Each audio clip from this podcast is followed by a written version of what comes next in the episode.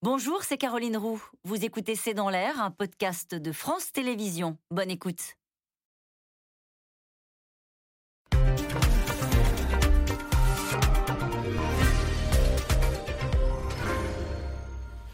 Bonsoir à toutes et à tous. Nous attendons vos questions SMS, Internet et réseaux sociaux pour alimenter notre discussion, Joe Biden, après avoir traité Vladimir Poutine de tueur, l'a qualifié hier de criminel de guerre. Des propos jugés inacceptables, impardonnables pour le Kremlin. Les dernières images euh, du théâtre de Mariupol éventré alors qu'il accueillait un milieu de civils qui étaient venus se réfugier ne risquent pas de faire changer d'avis les Occidentaux sur ce qui se passe réellement sur le terrain et en particulier dans cette ville devenue un enfer à ciel ouvert. Vladimir Poutine, lui, nie les faits, s'enferme dans un discours survolté. Chef du Kremlin affirme que cette opération militaire en Ukraine est un succès, mais semble bien fébrile lorsqu'il s'en prend aux oligarques russes, qualifiés de traîtres, de racailles, euh, utilisant même le mot d'épuration. Un Poutine sans limite qui reste malgré tout incontournable dans les pourparlers toujours en cours. Poutine, ses crimes et ce discours qui inquiète, c'est le titre de cette émission. Avec nous pour en parler ce soir, le général Jean-Paul Paloméros, vous êtes ancien chef d'état-major, ancien commandant suprême de la transformation de l'OTAN. Bruno Tertret, avec nous ce soir, vous êtes politologue, spécialiste géopolitique et stratégique, vous êtes directeur adjoint de la Fondation pour la recherche stratégique. Citons votre livre La revanche de l'histoire aux éditions Odile Jacob. Annie de Menton, vous êtes journaliste spécialiste de l'Ukraine. Je rappelle que vous avez été conseillère culturelle à l'ambassade de France à Kiev, correspondante permanente à Moscou pour Radio France. Je rappelle votre livre Ukraine, l'indépendance à tout prix, publié chez Buchet-Castel. Euh, Christine Dugouin-Clément, vous êtes chercheuse associée à la chaire risque de l'IAE à Paris, Sorbonne Business School. Euh, vous êtes analyste géopolitique du think tank Cap Europe. Je rappelle votre livre Influence et manipulation des conflits armés modernes aux guerres économiques chez VA Édition. Bonsoir à tous les quatre. Merci de participer à ce C'est dans l'air en direct. Je vais me tourner vers vous pour débuter cette émission, Bruno, Bruno Tertrais, euh, pour revenir sur ce discours qu'a prononcé hier Vladimir Poutine. J'en ai cité quelques extraits. Comment est-ce que vous l'analysez? On avait l'impression de voir un Poutine, je disais, survolté, sans limite. Euh, en tout cas, je voudrais avoir euh, votre analyse sur ce discours qui semblait un peu singulier. Il était singulier, vous avez tout à fait raison de dire sans limite. C'est exactement la même réaction que j'ai eue. Et sans vouloir euh, effrayer qui que ce soit, euh, moi j'ai entendu un discours de, génocidaire hier. Parce que le mot de purificateur, c'est un mot qui est extrêmement connoté dans les discours de tous les génocidaires euh, de l'histoire récente. Je ne suis pas en train de vous dire qu'il s'apprête à entreprendre des actions euh, en utilisant des armes de destruction massive, par exemple enfin, Évidemment, c'est toujours possible, mais ce n'est pas forcément euh, le scénario qui se dessine tout de suite. Le scénario, malheureusement, qui se dessine, cela confirme, cela ne peut que confirmer les craintes de ceux qui estiment qu'il va se lancer dans des opérations d'intimidation sous la forme de bombardements massifs de civils. Ce qui a eu lieu à Mariupol n'est, à mon avis, malheureusement, qu'un avant-goût de ce qui se prépare, parce que c'est la tactique qu'il, pense-t-il, lui a réussi sur d'autres théâtres. Je pense bien sûr à Grozny en Tchétchénie en 90 je pense bien sûr à la Syrie dans les années 2010. Et ça a aussi des conséquences sur le plan intérieur, je pense qu'on en parlera également, euh, car euh, on se demande pourquoi depuis euh, quelques heures, on voit beaucoup de jets privés qui se dirigent vers le sud. C'est vrai que ça a affolé les réseaux sociaux, on va le dire, oui, tout à fait. depuis le début de l'après-midi, avec des applications qui permettent de suivre en direct hein, les, vols aux alentours de Moscou, avec un bon nombre de jets qui donnaient le sentiment de quitter la capitale. Voilà, alors je ne suis pas en train de vous dire que les rats quittent le navire, qui coule, c'est peut-être un petit peu tôt. Je ne sais pas exactement ce qui se passe. Il se passe beaucoup de choses depuis hier soir, mais ce discours, vous avez raison à mon sens de commencer avec, parce que c'est un nouveau cran dans l'escalade verbale de Vladimir Poutine, et c'est un cran particulièrement inquiétant avec cette idée, et c'est peut-être important d'insister, qu'il c'est un, discours qui avait une vraie violence contre les oligarques russes, euh, qu'il ciblait en disant ils sont prêts à vendre leur mère patrie, ils ne peuvent se passer de foie gras, d'huîtres, euh, ils sont mentalement là-bas, à l'ouest, et non ici avec notre peuple, la Russie. Alors il y a quelque chose d'assez étonnant, je trouve, parce que le discours de, Vladimir Poutine jusqu'à présent était celui de, euh, entre guillemets, dénazification de l'Ukraine. Purge du pouvoir politique, euh, enlever toutes ces élites, éventuellement s'attaquer au président Zelensky, etc. Et là, euh, finalement, il a parlé d'une purification de son propre territoire. C'est ça. Et ça, c'est quand même un cap qu'on n'avait pas vu jusqu'à présent qui est une sorte de, déclaration de guerre à sa propre population. Et donc il y a là euh, un engrenage supérieur euh, dont on voit mal, enfin moi je vois mal la finalité, c'est-à-dire... Euh, bon, il va favoriser la fuite de certaines élites en s'en réjouissant, en disant bon d'ailleurs on va on va enlever les brebis galeuses, d'une certaine manière. Et en même temps, je veux dire, c'est vrai que comment va-t-il gérer ça sur le plan de la violence à l'intérieur de la société russe euh, pour l'instant, euh, c'est là encore une sorte de, balle lancée euh, à l'aveuglette. Puisque nous commentons son discours, encore une fois, ces mots qu'il a utilisés hier, le peuple russe sera toujours capable de distinguer les, les vrais patriotes des traîtres. Une telle auto-épuration naturelle et nécessaire de la société ne fera que renforcer la Russie. Alors c'est vrai que les gens qui se sentent peut-être visés là ont peut-être pris leur jet pour partir et pour quitter la Russie. Votre sentiment sur ce discours? Alors, on est, on est vraiment dans le principe de, cette forteresse assiégée, mais non seulement de l'extérieur, mais aussi de l'intérieur. C'est-à-dire qu'il euh, faut quand même peut-être remettre un petit, peu, un petit peu les choses. C'est-à-dire que si on regarde sur toute la période pendant laquelle euh, le président Poutine et ministre, Premier ministre Poutine, hein, donc a été, a été aux manœuvres, bah, au début, l'espèce de contrat social, un petit peu, c'était quelque part, on améliore le niveau de vie. L'URSS venait de s'effondrer, donc il y a eu quand même un, crack monstrueux, contre euh, un engagement assez euh, mesuré, voire faible, euh, d'un point de vue politique. Et puis, pendant les dix années qu'on suivi, on a commencé à rentrer dans cette optique de forteresse assiégée. C'est-à-dire, on est attaqué par l'extérieur, par les Occidentaux. Il faut un pouvoir fort, ce qui permet de faire passer beaucoup de choses, de justifier beaucoup de choses. Là, on a renforcé ça, mais en même temps, quelque part, je suis le seul qui soit en capacité de vous, de vous sauver, voire même des traîtres de l'intérieur. On a un petit peu cette idée-là, qui est évidemment extrêmement dangereuse, euh, parce que bah, vous avez alors on peut aussi voir simplement d'un point, de vue, euh, point de vue économique et structurel. Euh, vous avez euh, des élites qui partent, des oligarques qui partent, une population qui sent cette espèce d'enfermement mm. qui s'est aussi traduit eh bien, par le blocage de beaucoup, beaucoup de médias de réseaux sociaux, on en a parlé. Donc maintenant, il faut un effort. Donc il risque quelque part d'avoir un effet boomerang euh, de tout ce discours euh, qui, se voudrait galvaniser une partie de sa population, sachant qu'ils vont aussi avoir un petit problème, euh, Vladimir Poutine lui-même, c'est d'arriver à savoir exactement, à connaître exactement l'état de sa population, puisqu'ils ont quelque part cassé le thermomètre. Quand vous n'avez plus finalement les médias étaient assez, euh, assez maîtrisés, euh, pour manier l'euphémisme, mais les plateformes telles que Facebook ou Twitter étaient des espaces de relative liberté. Vous les observiez, vous arriviez à avoir un petit peu une idée de l'humeur du pays. Là, vous n'avez plus accès. Il y a une réforme euh, en termes structurels qui a, qui a coupé c'est des échelons intermédiaires au niveau des populations. Ils ont des miroirs partout, plus une chape de. Mais il leur a envoyé des signaux. Euh, puisqu'hier, dans ce même discours, il a annoncé euh, des augmentations, euh, des retraites, des salaires des fonctionnaires. c'est aussi un, geste qu'il faisait en faveur de, cette population. On resserre les rangs, c'est-à-dire que cette épuration, elle est normale parce qu'il y a aussi des ennemis de l'intérieur. Il faut essayer d'arriver à le faire, mais vous avez un, tel poids et, et, une telle pression et de tels risques qui vont aller sur la population. on parle économique, mais sécuritaire aussi, pour sa propre sécurité individuelle. Ça va être difficile à tenir. Général Jean-Paul Paloméros, on observe à chaque fois, on essaye d'observer ce qui pourrait se passer à l'intérieur du Kremlin. Le visage du Kremlin est naturellement Vladimir Poutine et on essaie de guetter les signes, j'allais dire de folie, ce serait un peu facile, de fébrilité, euh, d'enfermement, de paranoïa. Euh, et à la fois, on se dit, est-ce que c'est inquiétant parce qu'il peut, à un moment donné, euh, bah, vriller vraiment, pardon de le dire comme ça, ou est-ce que c'est rassurant parce que ça sous-entendrait qu'à l'intérieur du Kremlin, il y a à un moment donné des gens qui pourraient euh, prendre leur distance, fragiliser l'édifice. Est-ce que, à votre avis, c'est aussi comme ça que les Occidentaux se posent la question en observant aussi euh, des discours comme celui-ci? Bah, les Occidentaux, ils sont pris effectivement entre deux, extrêmes. Ce qu'on a fait avant la guerre, c'est d'essayer de calmer le jeu en quelque sorte et d'ouvrir des portes que n'a pas saisi M. Poutine, il faut le rappeler. Euh, et puis, de répondre, comme l'a fait hier M. Biden, en le traitant de criminel de guerre, ce qui est parfaitement exact à tout, à, tout, à tout, égard. Ça, évidemment, être criminel quand on pense être justicier de guerre, quand on pense monter une opération de maintien de la paix, euh, ça ne fait pas plaisir, mais c'est quand même la vérité. Mais je crois que ça exprime, il faut, il faut être simple, d'abord on revient à la rhétorique soviétique la plus dure, pour comparer ça aux grandes purges chinoises. Est-ce qu'il a toujours fait ou est-ce que là vous non, sentez aussi Non, je, pense qu'il n'a pas toujours été dans ce, dans ce ton-là, sinon euh, Ça serait vu, ça serait su.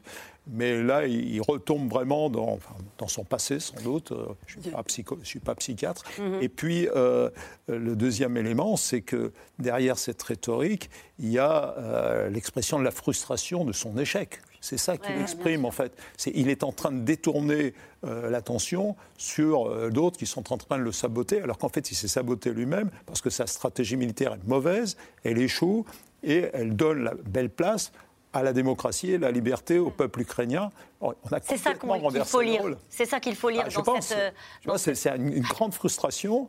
Et là, il, alors, il vaut mieux qu'il l'exprime euh, comme ça dans les paroles et dans les verbes. Souhaitons qu'il en reste là et qu'il se défausse là-dessus. Mais euh, voilà. C'était la question que je voulais euh, vous poser. On a choisi de titrer ce discours qui inquiète parce que ça nous a inquiétés en préparant cette émission. Est-ce que Bruno Tertrais, vous faites la même lecture? Oui, je fais globalement la même lecture que le général. Il y a une discipline qui a été ressuscitée il y a une dizaine d'années, c'est la kremlinologie. Ah. La kremlinologie, c'est ce qui consistait, au temps de la guerre froide, à essayer par l'analyse des photos, qui étaient à côté de qui, euh, qui parlait à telle occasion, euh, quels étaient autour, dans le cercle dirigeant de l'Union soviétique, les personnages appelés à un destin euh, plus, plus important, ou au contraire ceux qui étaient en disgrâce. Le problème, c'est qu'aujourd'hui, le pouvoir est infiniment plus personnel que ce n'était le cas au temps de l'Union soviétique. C'est vrai que ça ramène à Staline. Staline, d'ailleurs, il y a eu une véritable réhabilitation du stalinisme depuis une dizaine d'années en Russie. Et ce qui se passe dans ce discours d'hier, c'est aussi la réhabilitation verbale d'un discours euh, du, du discours stalinien. Le problème, c'est que du coup, en Union soviétique, dans les 30 dernières années, bah, on pouvait essayer de savoir que si le chef ne donnait hmm. plus satisfaction, qui, allait le remplacer ou qui pouvait le remplacer. Les, décisions étaient souvent prises de manière très collective. Le système russe d'aujourd'hui n'est pas du tout le même. Et donc, on ne sait pas du tout si quelqu'un pourrait avoir la capacité et la volonté de, euh, de remplacer Poutine. C'est vraiment la grande question. Ou de l'arrêter. Ou de le... Ou de l'arrêter. Moi, je crois qu'il n'y a pas de réponse certaine à cette question. Euh, ils se tiennent tous un petit peu par la barbichette, par les, si, si j'ose dire. Euh, évidemment, il y a Shoigu, le ministre de la Défense, qui est à la fois populaire dans l'armée et très proche de Vladimir Poutine. Est-ce que l'armée elle-même, en tant qu'institution, pourrait un jour euh, arrêter tout ça? J'avoue que je, ne le sais pas, mais je crois que personne n'a véritablement de bonne réponse à la question est-ce que quelqu'un au Kremlin ou à Moscou peut arrêter Poutine? Mhm. En tout cas, il n'y a toujours pas de bilan, mais le pire est à craindre. À Mariupol, un théâtre servant de refuge à un millier de personnes euh, a été bombardé hier. Dans cette ville, 300 000 euh, Ukrainiens seraient encore terrés, sans nourriture, sans eau, sans électricité, tentant d'échapper au bombardement, à cette guerre lancée euh, par un Poutine désormais désigné comme criminel de guerre par Joe Biden. Paul-Rémy Barjavel et Christophe Roquet. Du théâtre de Mariupol il ne reste qu'un amas de débris et de poussière. Bombardé alors qu'il abritait des centaines de civils. Une photo satellite prise avant la frappe montre le mot enfant écrit sur le sol, en immenses lettres blanches et en russe, devant et derrière le bâtiment. Une attaque commentée par le maire de la ville, ses traits en disent long sur l'état psychologique des Ukrainiens. Le seul mot pour décrire ce qui s'est passé aujourd'hui est génocide génocide de notre nation, de notre peuple ukrainien. Et je veux croire que le jour viendra où, ensemble, nous relèverons notre belle ville de Mariupol des ruines. Selon les autorités ukrainiennes, la majorité des civils qui vivaient dans ce théâtre ont survécu, protégés par l'abri anti-bombe au sous-sol. Kiev accuse la Russie de les avoir délibérément ciblés. Mon cœur se brise quand je vois ce que la Russie fait à notre peuple, à Mariupol, à Donetsk et ailleurs. Citoyens de Russie, en quoi votre blocus de Mariupol est-il différent du blocus de Leningrad pendant la Seconde Guerre mondiale? De qui héritez-vous? Mariupol assiégé, sous les bombes depuis le début de l'invasion russe. Ville martyre, 2000 personnes seraient décédées ici. Joe Biden utilise une expression très précise et juridique pour qualifier Poutine. Oh, je pense que c'est un criminel de guerre. Quelques heures plus tard, la Maison-Blanche précise la pensée du président américain. Il parlait avec son cœur et à partir de ce qu'il a vu à la télévision, c'est-à-dire les actions barbares d'un dictateur brutal. Criminel de guerre, la formule fait mouche. Réaction immédiate du Kremlin. Nous considérons comme inacceptable et impardonnable une telle rhétorique du chef de l'État, dont les bombes ont tué des centaines de milliers de personnes dans le monde entier. Puis Vladimir Poutine prend la parole hier soir, dénonçant les sanctions économiques contre son pays. Plus que l'Ukraine, l'adversaire est bien l'Occident, un terme prononcé 26 fois avant de menacer l'ennemi de l'intérieur. L'Occident a un objectif, la destruction de la Russie. Mais n'importe quel peuple, et plus encore le peuple russe, saura toujours distinguer les vrais patriotes de la racaille et des traîtres. Et ils vont juste les recracher, comme une mouche qui a accidentellement volé dans leur bouche, ils vont juste les recracher sur le trottoir. Je suis convaincu qu'une telle épuration naturelle est nécessaire et ne fera que renforcer notre pays. Pendant ce temps, le président Zelensky continue de parler à l'Occident. Ce matin, il s'est adressé au Parlement allemand, exhortant Berlin à abattre ce qu'il appelle le nouveau mur érigé en Europe contre la liberté. Chancelier Scholz, détruisez ce mur. Donnez à l'Allemagne le leadership que vous méritez et ce dont vos descendants seront fiers. Soutenez-nous. Maintenez la paix. Soutenez chaque Ukrainien. Arrêtez la guerre. Aidez-nous à l'arrêter. Ovation des parlementaires allemands. Alors qu'en Ukraine, la guerre continue de toucher les civils. Dans le nord du pays, à Tchernihiv, dix corps jonchent le sol. Ses habitants faisaient la queue pour acheter du pain. Ils auraient été abattus par des tirs russes. À Kiev, un bombardement a touché ce bâtiment résidentiel. Le maire est venu constater les dégâts. Poutine dit qu'il ne vise que des bâtiments militaires. C'est des conneries. Pardon, mais où est la cible militaire? Ce bâtiment, c'en est une? Les frappes aériennes se succèdent, les bilans aussi. Dans l'après-midi, un bombardement russe aurait fait 21 morts près de Kharkiv. Et cette question euh, très à propos qui nous est posée par euh, Yvette dans le Finistère. Criminel de guerre, qui statue? Qui juge? Va-t-on aller chercher Poutine à Moscou? Général Jean-Paul Paloméros.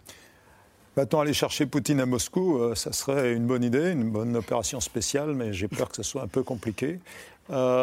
En fait, il y a le terme criminel de guerre, il y a les juristes euh, connaissent ça parfaitement. Il se trouve que euh, le fameux, les fameux textes euh, agréés en fonction des conventions de Genève, agréés à Rome, la Russie, pas plus que les États-Unis d'ailleurs, certes, ils ont signé, mais ils n'ont pas authentifié, ratifié ces textes. Donc pour eux, ça n'a pas de valeur. Mais ce qui, ce qui a de la valeur, à mon avis, c'est devant l'histoire.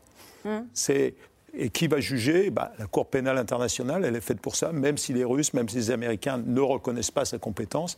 N'empêche que ce qui est démontré, c'est que les tribunaux spéciaux qui ont été établis, on pense à la Bosnie en particulier et, à d'autres théâtres, aboutissent un jour. Mais c'est sur le long terme. Et ça, c'est quand même important pour l'histoire, si vous voulez, qu'on marque dans l'histoire le fait qu'un jour, il y a eu effectivement un criminel de guerre parce que ça en présente toutes les caractéristiques. Il cible les populations sans discrimination, il cible des objectifs civils manifestement, il cible des objectifs clés pour la, vitaux pour la nation. Il n'y a pas d'ambiguïté là-dessus. Quoi que puissent dire les Russes, que des, militaires sont cachés, il n'y a, pas d'ambiguïté. Mais évidemment, c'est le temps long. On est dans le temps long parce que d'abord, il faut le prouver. Et, euh, il y a déjà des enquêtes. Hein. bien sûr, euh, puisqu'ils ont réouvert, la, Cour pénale internationale a, rouvert, a ouvert le, dossier Ukraine à partir de 2013. Donc euh, ça couvrira aussi peut-être les Ukrainiens eux-mêmes, à voir, hein, dans le Donbass. Mais tout ça pour dire qu'on est dans le temps long, mais que le temps long compte aussi. Mais on voit, Bruno Tertre, à quel point ça heurter le Kremlin. Alors peut-être ont-ils surréagi, euh, j'en sais rien, vous allez me le dire, mais en disant que c'était impardonnable de la part de Joe Biden de parler de criminels de guerre.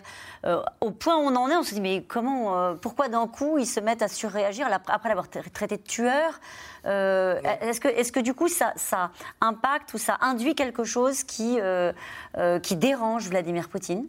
Je ne suis pas sûr que ça le dérange vraiment. en tout cas, il y a, on s'inscrit dans le temps long, mais aussi dans le temps court. Le temps court, c'est quoi? C'est essayer de délégitimer auprès des États qui se sont par exemple abstenus à l'Assemblée générale des Nations Unies, les 40, bah, pardon, les 24 pays africains qui, par exemple, se sont abstenus, c'est une manière de leur dire attention, est-ce que vous voulez vraiment soutenir quelqu'un qui sera un jour peut-être jugé et condamné un criminel de guerre? Le, crime de guerre, c'est une notion du droit international humanitaire, et même quand on n'a pas signé, vous le savez bien, mon général, même quand on n'a pas signé ces traités, il y a des principes généraux, ne pas viser délibérément les civils, etc., qui s'appliquent, qui sont applicables partout. Donc premier, premier objectif, délégitimer. Et puis c'est vrai qu'avec cette expression, Joe Biden, il se coupe un peu la possibilité de négocier directement avec Poutine. Vous avez raison de rappeler qu'il l'avait traité, traité, de tueur, ou plutôt il avait répondu à une question, est-ce que c'est un tueur? Il avait répondu oui. Mais ça, à mon avis, Vladimir Poutine, ça ne le gêne pas du tout. Vous savez, Poutine, c'est quelqu'un qui a été élevé dans la rue. Il connaît le vocabulaire et les modes de fonctionnement des gangs. Donc lui, quand on lui dit vous êtes un tueur, c'est presque un compliment à mon sens. En revanche, effectivement, le, traité de criminel de guerre, avec tout ce que ça comporte comme conséquences juridiques et politiques possibles, ça coupe la possibilité d'un canal de négociation que de toute façon, Biden n'avait pas vraiment. Les États-Unis négocient, discutent avec la Russie, mais Biden, Poutine, le canal était déjà quasiment rompu. Quand on voit ce qui s'est passé en Syrie, on fait une petite parenthèse, mais euh, Bachar al-Assad, criminel de guerre, est toujours aux responsabilités, et c'est peut-être ce que se dit aussi Vladimir Poutine. Tout à fait, c'est tout à fait. C'est ce que vous disiez tout à l'heure, le, temps long, ça ne veut pas dire que c'est fini euh, pour ce qui concerne la Syrie. D'ailleurs, il y a eu certaines personnes qui ont été jugées, hein, en Allemagne notamment ces dernières semaines, euh, sur, sur cette notion de criminel de guerre, Annie de Bonton, et sur la surréaction du Kremlin qui a dit que c'était impardonnable. Oui, je suis assez d'accord avec Bruno Tertrais pour dire qu'effectivement, étant donné le vocabulaire employé par euh, Vladimir Poutine en permanence, bon, criminel de guerre, c'est élégant. C'est quasiment élégant. Autre chose qu'on peut dire, c'est que pour le président Biden, c'est une manière de se mettre du côté ukrainien parce que euh, tout ce qui est autour de, de, la documentation des crimes de guerre pendant ce conflit est extrêmement euh, attentivement repéré côté ukrainien. Tout est documenté, tout est classé comme une sorte de euh, pas de vengeance au quotidien, mais une manière de gérer euh, l'amertume et l'horreur de ce qui se passe. C'est-à-dire, il y aura une justice. Et je crois que c'est ici que j'avais dit que certains panneaux euh, routiers étaient changés sur, les, sur les routes d'Ukraine, et partout, ils marquaient la haie, la haie, la haie. Donc, il y, a cette espèce de justice immanente qui est pas une consolation, mais disons. Une perspective. Une perspective. perspective. D'ailleurs, l'Ukraine demande à l'Union européenne de considérer Poutine comme un criminel de guerre. Visiblement, pour eux, c'est important que l'Europe aussi utilise ces mots-là, les mots qui correspondent à la réalité de ce qu'ils vivent. Alors pour eux, c'est évidemment important puisque c'est faire reconnaître eh bien, la façon dont est menée cette guerre. Et peut-être pour rebondir aussi sur la réaction euh, que l'on a vue euh, très forte euh, du président Poutine, c'est que depuis le début, il nous parle d'une guerre juste, c'est-à-dire que ce qu'il mène en Ukraine, d'abord offensive militaire et ensuite guerre, est une guerre juste. À partir du moment où vous opposez un criminel de guerre à une guerre juste, là vous avez un souci criminel de guerre, ça reprend les génocides, crimes contre l'humanité, etc., viser les civils. Or, si on reprend son discours euh, que, que vous avez passé par morceaux, il parle à sa population, le peuple russe sera, je défends le petit peuple russe, etc. Mm. Criminel de guerre, vous visez des civils. Donc on va à l'encontre contre de tout cela. Sachant qu'il va quand même y avoir euh, pour, euh, pour le pouvoir et pour le Kremlin un enjeu euh, extrêmement fort, ça va être de réussir à essayer de transformer cette opération militaire, comme vous l'avez dit, général, qui est quand même très loin d'être un succès, qui a été mené avec de manière hasardeuse, qui s'enlise, qui fait qui se, se heurte euh, à une résistance ukrainienne qui avait visiblement pas été envisagée, alors qu'elle était quand même assez logique. Donc, en plus, euh, non seulement militairement, il y a eu Mal quelque chose qui tombe au niveau du fantasme de l'armée euh, de l'armée russe, mais aussi au niveau des services de renseignement. Ouais. C'est pas pour rien d'ailleurs qu'il y a une purge dans le département 5 du FSB à l'heure actuelle, département qui normalement fait remonter les notes de terrain sur ces volets-là. Donc là, c'est un Bon, il va falloir réussir à essayer de transformer cette action militaire en succès? Alors, Parce qu'il dit c'est un non-défaite politique. Il faut passer quelque part du schéma et arriver à le vendre comme cela d'une manière ou d'une autre. Alors en succès politique ou au moins en sorte que ce soit pas trop une défaite. Et comment est-ce qu'on arrive à faire ce, ce, go-between-là on, en parlera, ça passera aussi peut-être par euh, les pourparlers, les négociations, mais on en dira un mot euh, euh, tout à l'heure. Je voudrais avoir votre avis général sur ce qui se passe à Mariupol. On a vu cette image avec ce théâtre. Alors c'est très difficile parce qu'on n'a pas de bilan pour l'instant. on a entendu dans le reportage que peut-être que les civils ont pu se réfugier au sous-sol et auraient échappé à ces bombardements. mais qu'est-ce que, qu'est-ce que ça veut dire quand à un moment donné on bombarde un théâtre dans lequel il marquait enfant sur les côtés alors, si ça se passe vraiment comme ça. C'est vraiment difficile à, exploiter. Il faut pas. Pourquoi vous dites ça? C'est difficile. Non, parce que parce que je me souviens, euh, j'ai fait ce métier. Euh, je sais ce que c'est que, que, délivrer de, l'armement à distance. Je suis je suis pas en train d'excuser. Non, non, bien sûr. On essaie de comprendre. je remets en contexte.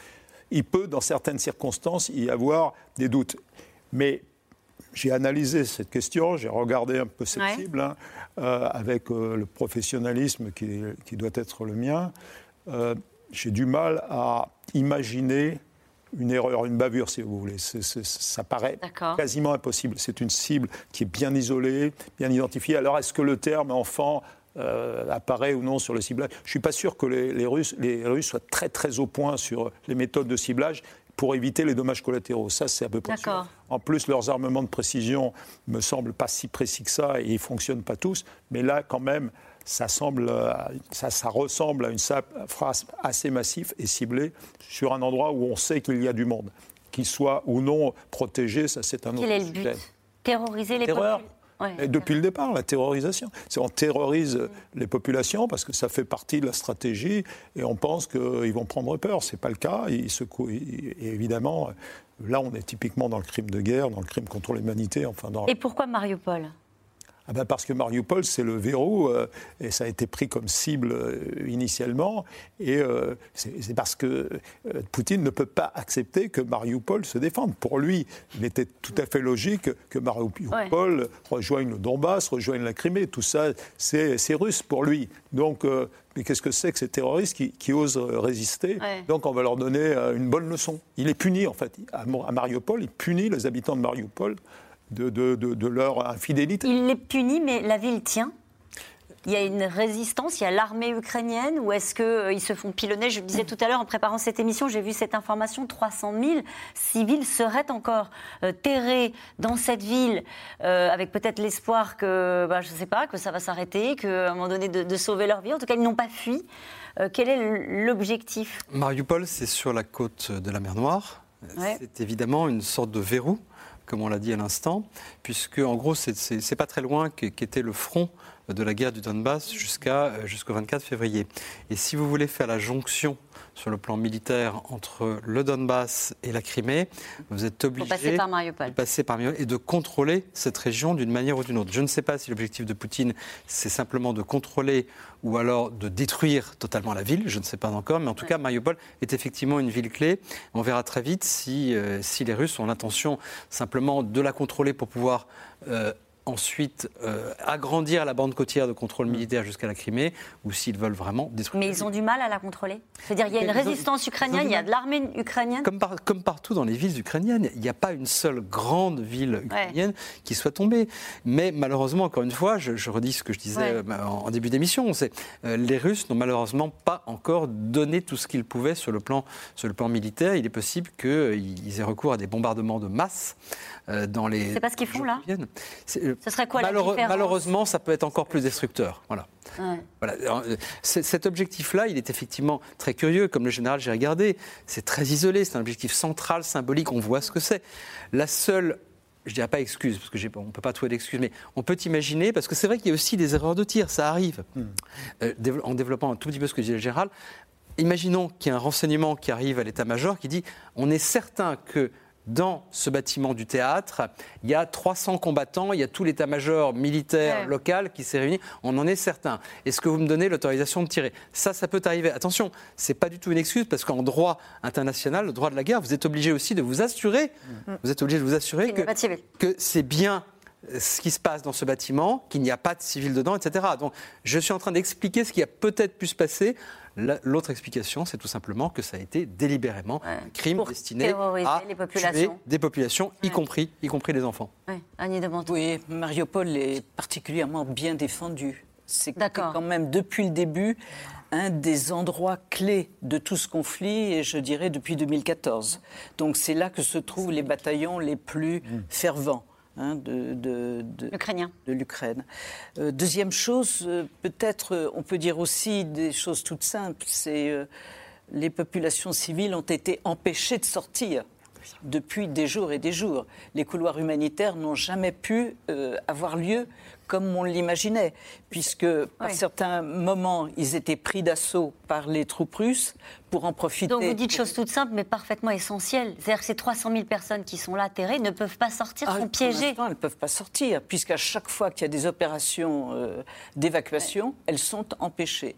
Et peut-être dernière chose que l'on peut dire, euh, c'est que la valeur humaine je dirais, pour euh, l'Union soviétique et l'ex-Union soviétique et la Russie n'a pas la même valeur qu'à l'Ouest. C'est autre chose.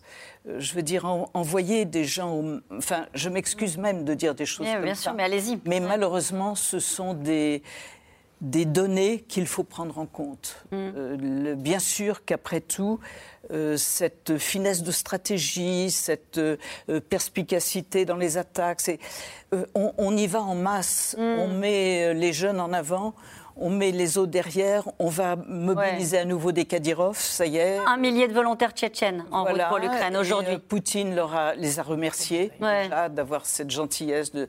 Donc on est là dans une perspective qui est tout à fait autre que nos, nos valeurs euh, habituelles. Christine Dugoin-Clément. Oui, peut-être juste un point. Il y a quelque chose de très symbolique sur Mariupol. Vous l'avez, euh, vous l'avez très justement dit. C'est une ville qui a été au cœur du conflit depuis 2014, qui a résisté, qui a résisté vaillamment, qui avait réussi à se reconstruire dans les euh, schémas de décentralisation de l'Ukraine qui les avaient appliqués euh, avec, euh, avec beaucoup de force. Donc on a tout ce symbole-là. Par ailleurs, euh, je rebondis sur ce que vous disiez concernant les populations civiles, et quand on pense toujours un petit peu en différents niveaux et sur la capacité de justification. Au niveau russe, on a ouvert des couloirs humanitaires, on a commencé à bombarder, donc les populations normalement civiles et euh, qui auraient dû sortir sont sorties. Donc ceux qui sont restés de facto ne peuvent être que partie prenante. Donc ça permet aussi quelque part, dans un discours certes euh, qui ne tiendra pas forcément le, la, la, contradiction, si vous voulez, mais on a bien entendu ce qu'il disait préalablement. On peut douter euh, du fait que ça tienne la contradiction, mais qui sera soutenable et qui pourra renforcer le fait de ce que vous disiez en disant non, des combattants sont cachés, sachant que, en plus, c'est euh, une ville qui abritait euh, des bataillons qui étaient très forts. Si vous restez, c'est que vous êtes combattant. C'est exactement. Si vous restez, c'est que vous êtes combattant. Et ça permet aussi de modifier, puisqu'on commence à parler de, de pourparler, de négociations, de sortie de crise. Alors, en parler il faut peser les mots, mais d'amener finalement à la table des négociations les gens avec qui vous devez parler dans une approche psychologique différente, en disant voilà, moi je sers sur vos villes très fortement, je euh, ne fais pas grand cas des civils, jusqu'où voulez-vous que j'aille? Hmm. vous, vous, parliez de cette façon de lire euh, cette histoire-là. Dans son discours hier, il dit L'Occident a commencé à agir de façon odieuse. Des parallèles s'imposent avec les pogroms antisémites. Ah, comme à chaque fois, c'est le retournement de l'histoire. Il, se sert d'un événement historique, il, le retourne complètement. Euh, ce qui, est, ce qui est assez formidable, quelque part, c'est que justement, l'Ukraine est en train de lui envoyer le message inverse de celui qu'il voulait. Il prétend que c'est comme la Grande Guerre patriotique, on se bat contre les nazis en Ukraine. Et en fait, l'Ukraine est en train de lui montrer qu'elle est en train, elle, de reprendre, de, de, de, faire sa vraie grande guerre patriotique. Finalement, elle est en train de jouer le rôle que prétendait avoir l'Union soviétique dans les années 1930 et 40. Et ce retournement tragique et superbe à la fois, c'est exactement le contraire que ce que Vladimir Poutine voulait envoyer comme message le 24 février. Très souvent, euh, général Jean-Paul Paloméros, vous nous dites sur le plan militaire, il est en difficulté, il est en échec. Euh, c'est ça? Bah, on peut que le constater. On peut que le constater. À partir de quel moment euh, ça finit par euh, être un sujet militaire pour les troupes qui sont sur place? À partir de quel moment ça le contraint à changer de stratégie? Alors, c'est deux sujets différents. Pour les, pour les, forces sur place, ben, c'est le nombre de morts, le fait qu'il n'a qui ne sachent pas exactement quel est le but de guerre. Vous savez, quand on est militaire, on, aime bien savoir où on va et quelle est la finalité recherchée.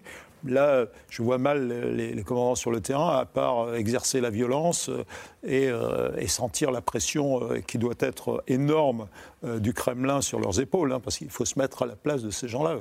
S'il y a aussi ce type de bombardement, j'attribue cela exactement. Ça, c'est une méthode claire. Enfin, je veux dire, pourquoi vous dites ça Non, parce que vous avez deux méthodes de commandement. Le commandement par la confiance, avec en déterminant des buts précis et en assumant son fait, et le commandement par la terreur.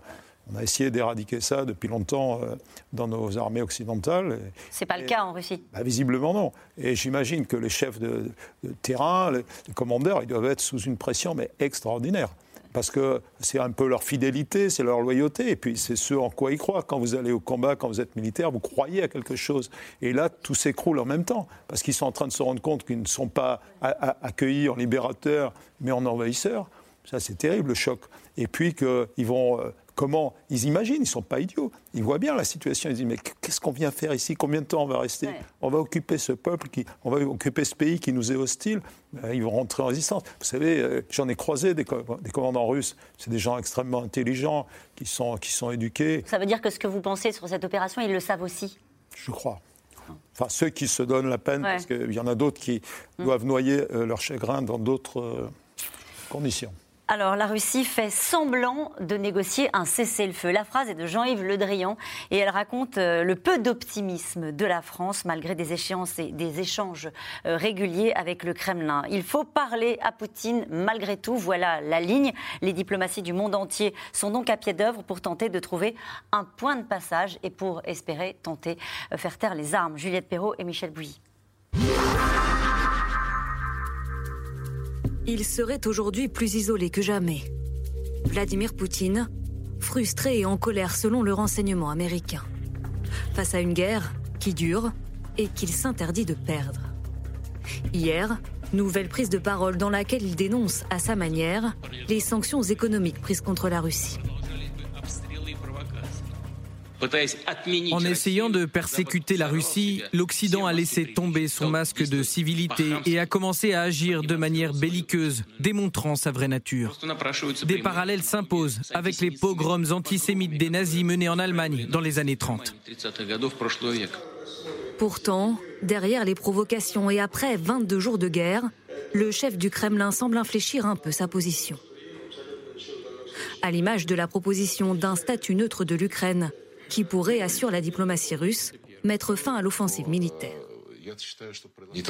Le statut neutre de l'Ukraine fait l'objet de discussions sérieuses en lien avec des garanties de sécurité. C'est ce qui est discuté actuellement dans les négociations. Il y a des formules très concrètes qui, je pense, sont proches d'un accord. Hors de question, rétorque Kiev. Cela reviendrait à renoncer à tout lien militaire avec des puissances étrangères. Du côté des Occidentaux, malgré les invectives, malgré les actes de guerre, on choisit de maintenir le dialogue. Seule solution pour avoir encore un aperçu de la situation et cerner les intentions de Vladimir Poutine. C'est lui qui est assis dans le fauteuil du Kremlin. Donc c'est avec lui que l'on doit engager pour des sujets très concrets, les sujets humanitaires par exemple, essayer de convaincre euh, d'ouvrir des corridors humanitaires, mais aussi pour discuter des éléments qui pourraient peut-être, nous l'espérons, conduire à un cessez-le-feu, voire à une solution. Parmi les interlocuteurs réguliers du Kremlin, Emmanuel Macron. Début février, le président français se rend à Moscou pour une conversation à bonne distance. En tout, six heures d'entretien. Depuis le début du conflit, les deux hommes se seraient appelés une dizaine de fois par téléphone. Indispensable, défend le chef de l'État. J'ai aussi choisi de rester en contact et resterai en contact autant que je le peux et autant que c'est nécessaire avec le président Poutine, pour chercher sans relâche à le convaincre de renoncer aux armes. Hier, Emmanuel Macron a affirmé qu'il n'excluait pas de retourner prochainement en Russie si les conditions sont réunies. Dans la bulle qu'il s'est créée, Vladimir Poutine espère tout de même compter sur une poignée de pays. Israël d'abord, qui entretient une proximité stratégique avec Moscou. Le 5 mars, le Premier ministre israélien s'est rendu au Kremlin pour une tentative de médiation inédite dans l'histoire. Rien n'a filtré sur la teneur des échanges entre les deux hommes. Naftali Bennett, s'est uniquement exprimé une fois de retour dans son pays.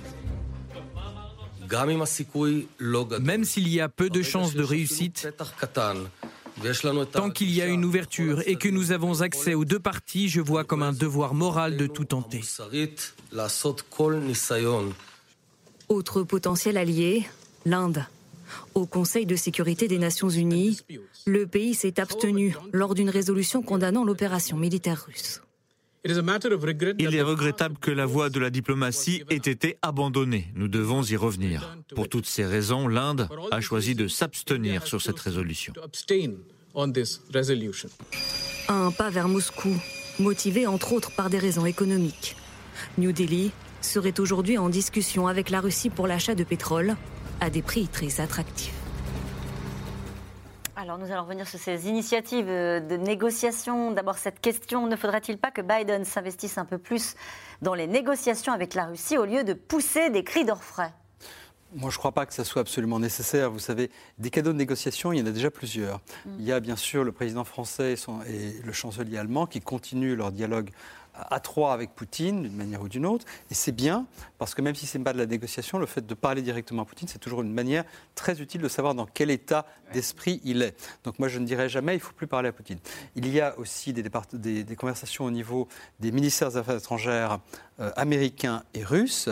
Il y a une tentative de médiation israélienne qui est assez intéressante parce qu'Israël, c'est un des très rares pays euh, qui est vraiment de bonnes relations avec les deux. Mais il semble quand même que l'opinion israélienne soit très nettement en train de basculer euh, du côté des Ukrainiens. Il y a eu tellement d'images de sauvetage de ces grands-mères euh, de 90 ans d'Odessa, des familles juives sauvées par Israël. Bon, la Russie reste un pays admiré et, aimé quelque part en Israël, mais enfin, je crois que l'opinion est en train de, basculer. Je ne crois pas que le fait que Biden s'implique, euh, ne change quoi que ce soit. Et de toute façon, c'est presque trop tard. Il n'a aucun rôle à jouer. Pourquoi? Parce qu'il l'a traité de tueur et de criminel de guerre parce que le dialogue n'est plus possible entre ces deux ennemis, euh, parce que... Euh, Mais parce que tout simplement, euh, il est peut-être bon aussi que ce soit les Européens qui prennent un peu la main. que ne, dirions-nous pas, nous Européens, si c'était l'Amérique qui était aux commandes et que nous, nous étions spectateurs? Donc je ne crois pas qu'il faut penser que si Biden s'impliquait personnellement, ça changerait vraiment les choses. Et de toute façon, à partir du moment, à mon sens, où il a dit criminel de guerre, tueur, ça allait encore, criminel de guerre, ça va être très difficile de, de négocier. C'est la grille de lecture de Vladimir Poutine que vous nous expliquez les uns les autres au début de cette émission. Alors qui peut jouer un rôle déterminant Mais peu importe. peu importe. Pardon, Tout le monde nage dans le même sens. Oui. On parlait des Français, des Israéliens, euh, de ce que peuvent dire les Chinois à la Russie. Est-ce que tout le monde bah, ce que disent les Chinois à la Russie, à mon avis, c'est pas de la médiation. En tout cas, c'est euh, euh, continuer, on vous, soutiendra, n'allez peut-être pas trop loin. Enfin, ce que fait la Chine aujourd'hui, à mon avis, c'est certainement pas la médiation. Le point le plus important, à mon sens, c'est que de toute façon, nous n'en sommes pas au moment où on peut avoir des résultats diplomatiques. C'est la situation militaire du point de vue de la Russie et aussi du point de vue des Ukrainiens n'est pas une situation de maturité telle que du côté de Moscou et de Kiev, on puisse se dire simultanément des deux côtés, c'est le moment de négocier. Qu'est-ce qu'il faut attendre alors? Malheureusement, je crains très fort qu'il faudra plusieurs semaines encore d'évolution militaire dramatique. Dans un sens, dans il y a trois scénarios, pour simplifier. Premier scénario, euh, l'armée russe, à force de de marteau-pilon, a des résultats tragiques mais importants du point de vue euh, de, Moscou, et Moscou se sent en position de force. Alors là, effectivement, Moscou dira c'est peut-être le moment. Scénario inverse, la résistance ukrainienne est tellement forte qu'elle arrive à repousser des unités russes qui même commencent à être démoralisées, euh, certaines sont littéralement décimées, et là, du point de vue de Kiev, ça sera OK, on peut négocier. Ou alors, il faudra des semaines, peut-être des mois d'enlisement, et à force d'épuisement des combattants, c'est le troisième scénario, à force d'épuisement des combattants, ils voudront peut-être négocier. On n'est pas encore au moment de la négociation. Jean-Paul Palomero, c'est d'accord avec ça? Oui, je, suis tout, à fait d'accord avec cette analyse. Le, euh, bon, D'abord, entre, les entremetteurs, si vous voulez, les pays n'ont pas d'amis, ils n'ont que des intérêts. Donc, euh, chacun... chacun joue sa partition. Oui. Euh, ensuite, il faut voir que les termes même des négociations. Euh, j'écoute beaucoup M. Lavrov parce que c'est lui quand même qui porte la, voix du, Kremlin depuis longtemps. Hein. C'est lui qui venait à l'OTAN en particulier pour discuter. C'était très intéressant d'ailleurs à cette époque. Euh, il dit voilà, euh, ce qu'on cherche, c'est la neutralité, l'Ukraine. Mais mm. qu'est-ce qu'il appelle la neutralité? Même un pays neutre comme la Suisse est armé, si vous voulez. En fait, on peut obtenir la neutralité de deux manières. Soit on neutralise, effectivement, la neutralité, bon, ça c'est la vision poutinienne, soit euh, on démilitarise Et ça on va salise. On va, on va salise, c'est ça. Et quand M. Lavrov, il me fait doucement sourire, quand il fait référence à la Suède ou à l'Autriche, je suis désolé, la Suède et l'Autriche sont deux pays européens qui, qui, ont tous les deux une armée et euh, qui ont adhéré au traité de Lisbonne, qui a aussi une clause d'engagement euh, sur la défense collective, sur la, sécurité collective. Donc il n'a pas de référence, enfin, il ne peut pas trouver. Ça veut dire qu'on négocie sur un mot et sur une situation qui n'existe pas et sur un projet que personne n'entend. Il parle de démilitarisation. Démilitarisation, ça veut dire rendre un pays euh, inapte à, se protéger, inapte à, tenir sa place, et c'est donc dénaturer totalement l'idée même d'une nation ukrainienne ce que j'entends de ce que vous expliquez l'un et l'autre, alors qu'ici même sur ce plateau, chaque jour, on essaie de commenter le chemin diplomatique, les initiatives menées par les uns et les autres, euh, y compris par euh, le président Macron, hein, qui répète qu'il veut continuer à parler à Vladimir Poutine, quels que soient voilà, les mots qui sont de criminels de guerre hein, utilisés par, par Joe Biden ce qu'on entend, c'est que c'est pas maintenant. C'est peut-être utile pour l'après, mais c'est pas maintenant qu'on va arriver à la conclusion d'un cessez-le-feu, de quelque ah, chose qui. pardon, c'est autre chose. Il y a deux temps de la négociation. Le temps immédiat, c'est pouvoir éventuellement négocier un cessez-le-feu. C'est ça le fond en ce moment tous. Oui. oui. D'accord. Ceux qui parlent de neutralité, ces grands projets diplomatiques, c'est pour l'après, c'est vraiment pas du tout pour maintenant. Annie de Menton. Oui, je, ne sais pas. Moi, j'ai été, euh, j'ai été très frappée par euh, un entretien très récent que le président biélorusse Loukachenko, puisqu'on regardait finalement dans les supports de Poutine quelles étaient les cartes qui pouvaient vaciller ou ne pas vaciller.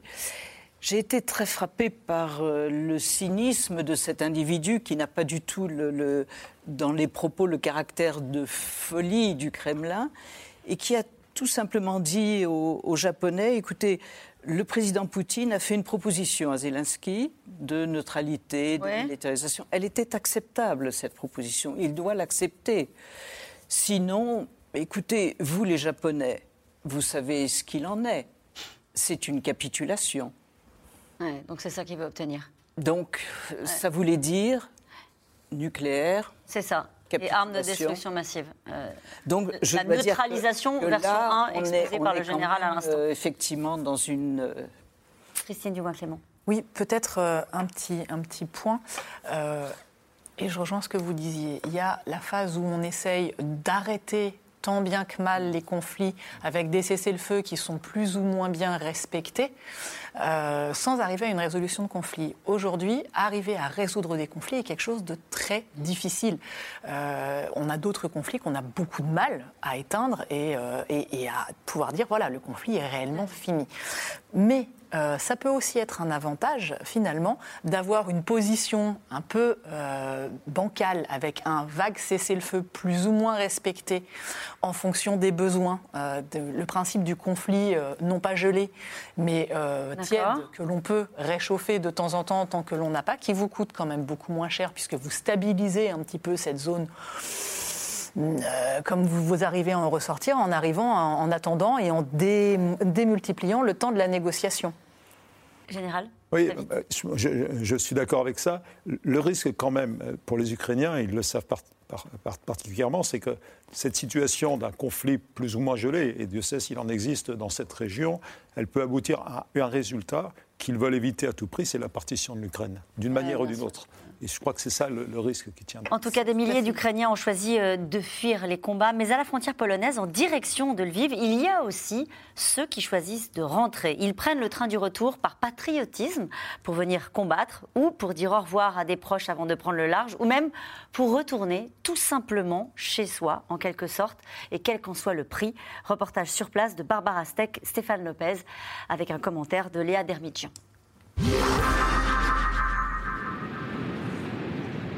La frontière polonaise, dans cette gare, les trains vers l'Ukraine et les longues files d'attente.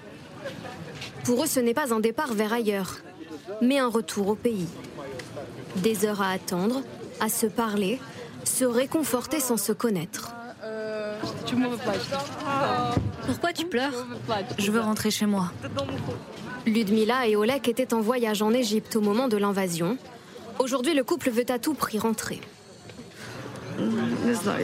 Je suis douée pour pressentir les choses. Avant de partir en Égypte, j'ai fait un rêve, un mauvais rêve. J'étais sûre qu'un grand malheur arriverait dans notre pays, en Ukraine. Maintenant, on rentre chez nous. On rentre chez nous pour gagner. Pour gagner contre Poutine. On va gagner, c'est tout. Pas de guichet, pas d'horaire. Le train est gratuit. Seule la douane contrôle et essaye de détendre autant que possible une lourde atmosphère. Seulement la première classe. À bord du train, nous rencontrons Tania. Depuis le début de la guerre, elle est réfugiée en Pologne. La jeune femme a décidé de partir en Espagne, mais avant, elle veut faire ses adieux à ses proches, à son pays. Est-ce que tu as peur? Pour être honnête, oui. Parce que dès que la guerre a commencé à Kiev, j'ai vu ces avions. J'ai entendu ces bruits, j'ai ressenti l'atmosphère horrible de la guerre. Alors bien sûr, j'ai un peu peur de revenir. Mais je ne peux pas partir ailleurs sans faire ça. Je dois rentrer, même si ce n'est pas pour très longtemps.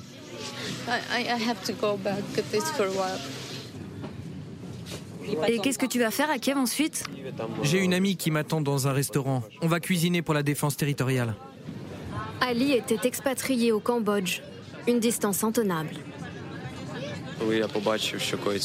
Quand j'ai vu les images de ce qui se passait chez moi en Ukraine, j'ai pas pu rester sur place. J'ai décidé d'y retourner pour aider l'armée. Ou s'ils ne veulent pas, parce qu'il y a déjà trop de monde, je peux faire la cuisine. Il y a plein de choses à faire. Moi, je suis prêt à mourir pour mon pays, pour la paix, pour notre patrie et pour notre futur. Tous ici refusent d'abandonner leur pays et sont prêts à de grands sacrifices. J'ai ramené mes enfants en lieu sûr en Pologne. Je reviens chez moi parce que j'ai ma maison, mon travail. Je fais confiance à nos soldats. J'ai confiance en notre victoire et je n'ai pas peur. Une fois la frontière franchie, en face de notre train, les visages de ceux qui fuient. Au fil de la nuit, dans les wagons vers l'Ukraine, nous rencontrons des mères de famille et leurs enfants. Bien sûr, j'ai peur des bombardements, mais on rentre à la maison. Vous savez, vivre comme ça d'un appartement à l'autre, c'est pas possible. Je suis fatiguée, mon mari est à la guerre, il est mobilisé. Il ne peut pas partir. Donc on n'a pas d'autre choix que de revenir. Nous retrouvons Olek et Ludmila qui reviennent d'Égypte. Au fil de la discussion, la colère contre les dirigeants européens. Merci à eux, Merkel, Macron, d'avoir serré la main de Poutine. Merkel, Macron, ils ont serré la main de Vladimir Poutine. Les avions russes larguent des tonnes de bombes d'un coup. Alors fermez le ciel. Passez ce message à vos dirigeants, à vos présidents, à vos premiers ministres. Fermez le ciel. Vous voyez bien tout ce qui se passe. En pleine nuit, à Lviv, Ali, Tania et tous ceux que nous avons rencontrés dans ce train sont arrivés chez eux. Sur leur terre, la résistance commence. Annie de Menton, votre réaction à ce reportage il, y a, du monde dans ce train, ils y retournent. Il y a quelque chose de, très positif. Euh, il y a quelque chose qui ressemble à de l'espoir. C'est-à-dire, c'est le drame de la guerre, mais on va la gagner. Donc il y a quelque chose qui habite entièrement le pouvoir actuel. Euh, cette, cette, côté euh, plus que combatif, c'est on y croit, on va y aller, on y croit.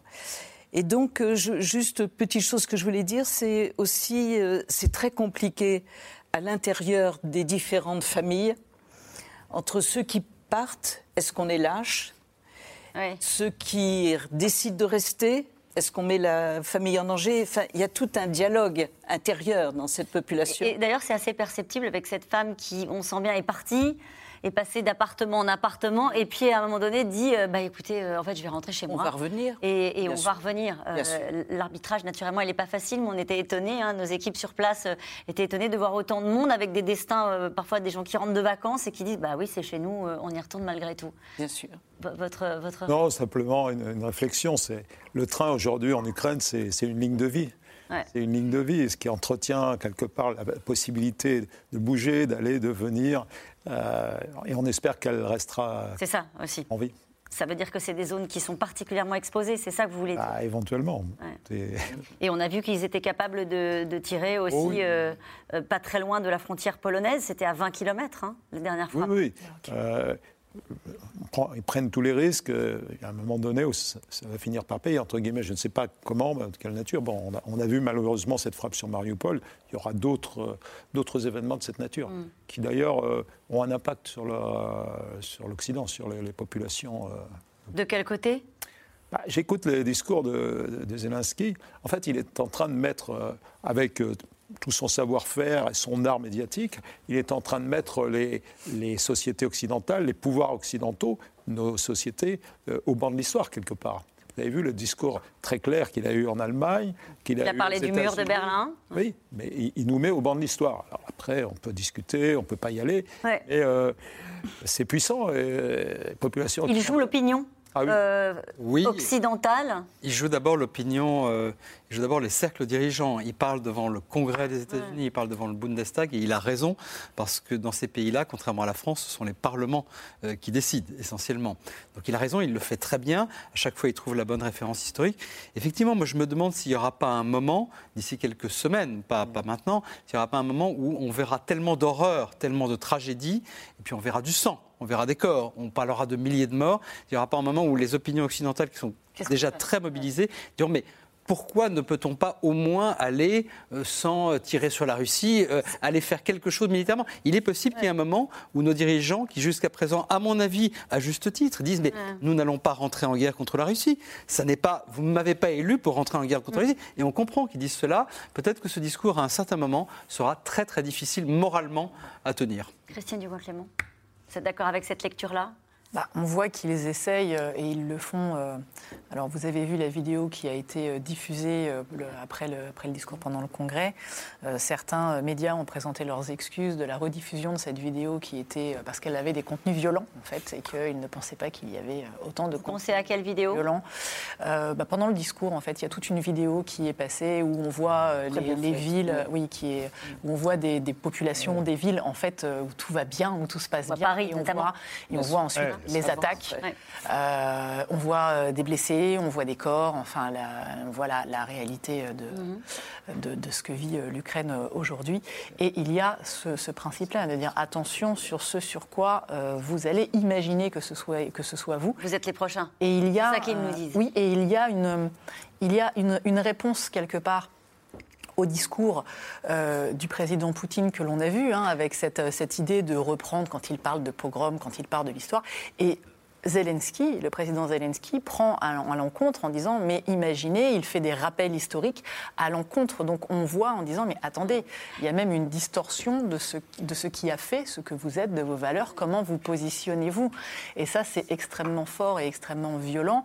Euh, et il arrive à le gérer euh, et à l'amener euh, bien, même s'il y a, eh bien, on le voit hein, par rapport aux Occidentaux, cette demande vous nous laissez, vous nous laissez mourir. Tout à fait. Et, et il dit, pour moi, il dit deux choses dans ces discours-là. Il dit premièrement, euh, comment vous pouvez vous, vous, réclamer de vos valeurs et imaginer que ce mm. soit vous. Ce soit chez vous. Et la deuxième chose qu'il dit aussi, attention, si vous le laissez faire, un jour, ça sera aussi chez vous. C'est bien deux discours différents, deux argumentaires, deux arguments qui, ont, qui, ont, du poids. Et, qui commencent à faire mouche auprès des, opinions occidentales et européennes en particulier. Nous revenons maintenant à vos questions. Une question de David en Haute-Savoie. Laisser un criminel de guerre agir sans rien faire, n'est-ce pas de la complicité? C'est précisément ce qu'on était en train de dire aujourd'hui, à l'instant euh, Oui, enfin, on n'est pas sans rien faire. Je pense que, je ne vais pas revenir là-dessus, mais les sanctions économiques, c'est quand même rien. Ça va avoir un impact de long terme. Et puis, il y a cette livraison d'armes. Donc, on, on, joue euh, serré parce que c'est le maximum et le minimum qu'on puisse faire aujourd'hui en toute responsabilité. Il faut se mettre à la place des dirigeants qui ne vont pas risquer cette escalade. Donc, on ne peut pas dire qu'on ne fait rien. Avec l'idée qu'ils en ont aussi sous le coude. C'est-à-dire qu'on euh, est en train de, de, jauger euh, la volonté de Vladimir Poutine, même si elle s'affirme clairement, et on l'a vu au cours de cette émission de jour en jour. ils en ont aussi sous le coude, les Occidentaux, sur la question des sanctions. Euh, ça a été exprimé aussi euh, par, euh, par le président de la République. On pense à l'embargo sur le gaz, hein, clairement, à des mesures qui seraient, pour l'instant, qui restent des tabous au niveau européen. ben, c'est très difficile parce que l'hiver n'est pas fini. Ah. Et demander à l'Allemagne, à la Finlande et à d'autres de se passer totalement du gaz russe aujourd'hui. Aujourd'hui, on ne sait pas faire. C'est extrêmement difficile. On saura faire. Aujourd'hui, c'est un peu juste, d'autant plus que l'hiver n'est pas terminé. Une question de Quentin en Suisse. Comment pourra-t-on encore discuter avec Poutine maintenant qu'on l'a traité de criminel de guerre? Bah, c'est pas on, c'est Biden. Biden. Emmanuel Macron, euh, pour le meilleur et pour le pire, tient à maintenir des relations diplomatiques, dans tous mm. les sens du, terme, avec euh, Vladimir Poutine. Et il peut encore lui parler, euh, même, si, même, si, Biden ne peut pas lui parler, ce dont je ne suis même pas totalement sûr. Mm. De toute façon, il y en aura d'autres qui parleront.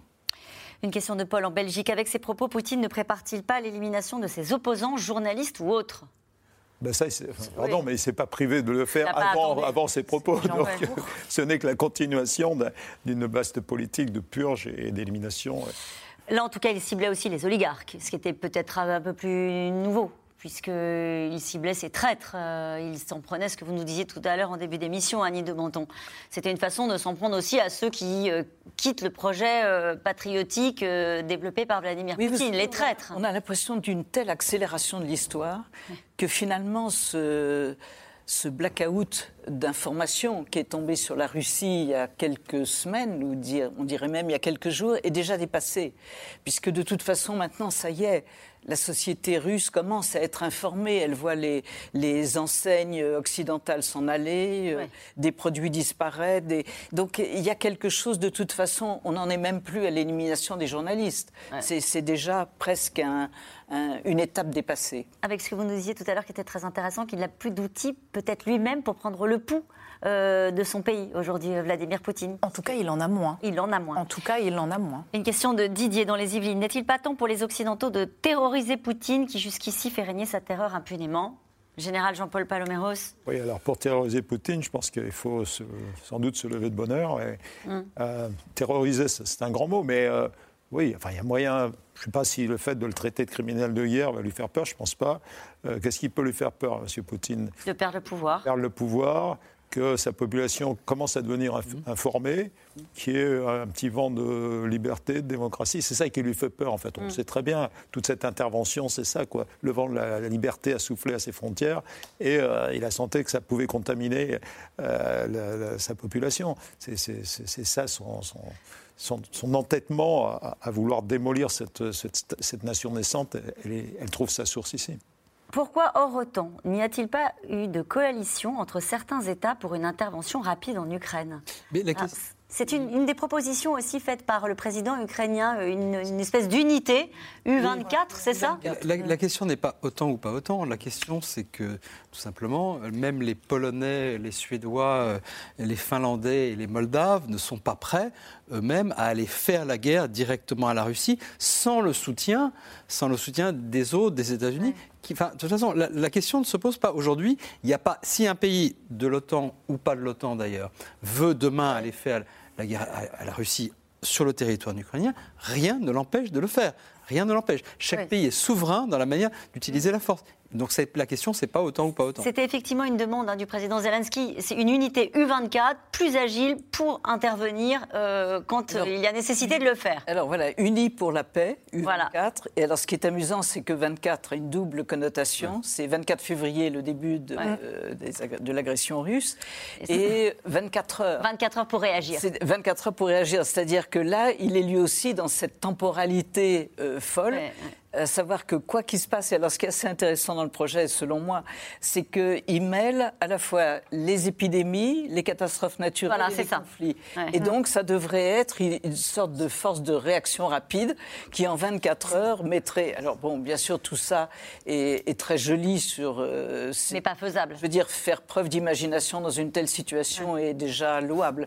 Mais, mais, voilà. pas applicable parce que ça aurait trop d'implications. En tout cas, c'est une, euh, c'est une suggestion. Générale non, ce, ce, que disait Bruno tout à l'heure, euh, effectivement, euh, il n'a pas réussi, enfin, il souhaiterait un peu diviser quand même, au moins que, admettons qu'un des pays décide d'intervenir. Évidemment, ça ne déclencherait pas forcément euh, ni une guerre nucléaire, ni quoi que ce soit. Simplement, les alliés, à juste titre, ont décidé, les alliés, même au-delà de l'alliance, les pays européens, les pays européens et les alliés, l'ensemble, ont décidé de rester unis et solidaires. Et ça, c'est une force extraordinaire.